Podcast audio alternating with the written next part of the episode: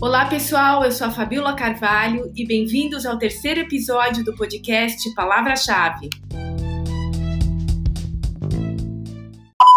Hoje a gente vai falar de um assunto que está gerando certa polêmica, especialmente nesse começo de ano, que é a possibilidade dos cookies não existirem mais. Cookie, para quem não sabe, são pedacinhos de código que alguns sites instalam dentro do nosso navegador para rastrear o nosso ambiente de busca dentro da web. Os cookies permitem que você tenha uma jornada customizada quando você está navegando. Por exemplo, você vai em determinada loja virtual, vê um produto e quando você fecha essa loja e continua navegando, o produto começa a aparecer em praticamente todos os lugares. Isso se chama retargeting e é uma das principais ferramentas da mídia programática. Mídia programática são plataformas conhecidas como DSP onde você compra espaço publicitário e vende espaço publicitário em tempo real.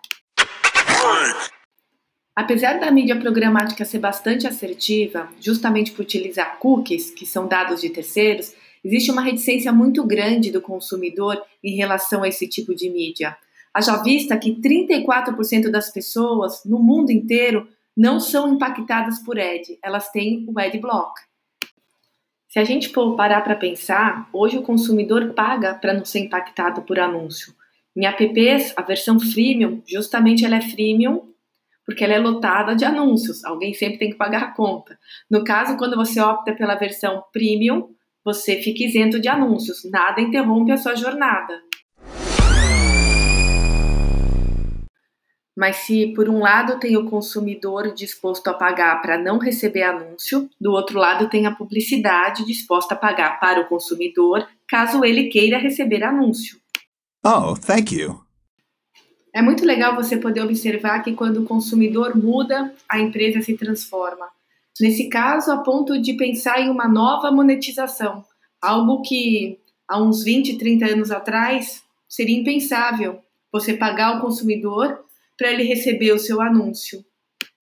Outro dado interessante sobre ads que ilustra esse case é o fato, por exemplo, de que quando você faz uma pesquisa, um search no Google, geralmente os primeiros resultados são de ads e depois vem os orgânicos. E o consumidor está clicando nos orgânicos.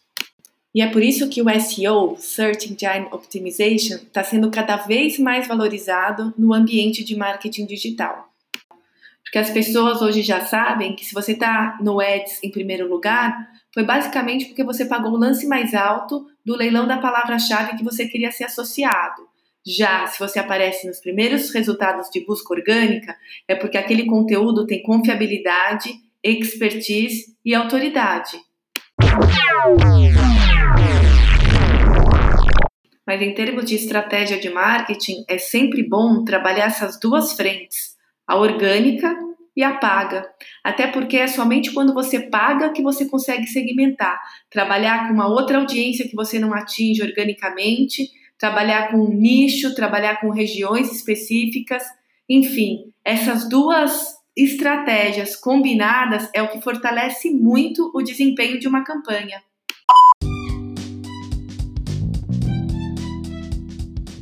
Bom, pessoal, por hoje a gente fica por aqui e no próximo episódio a gente vai falar sobre segmentação.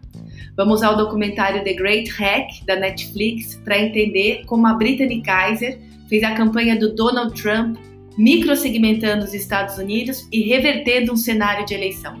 Muito obrigada por terem assistido. A gente se vê no próximo e tchau, tchau!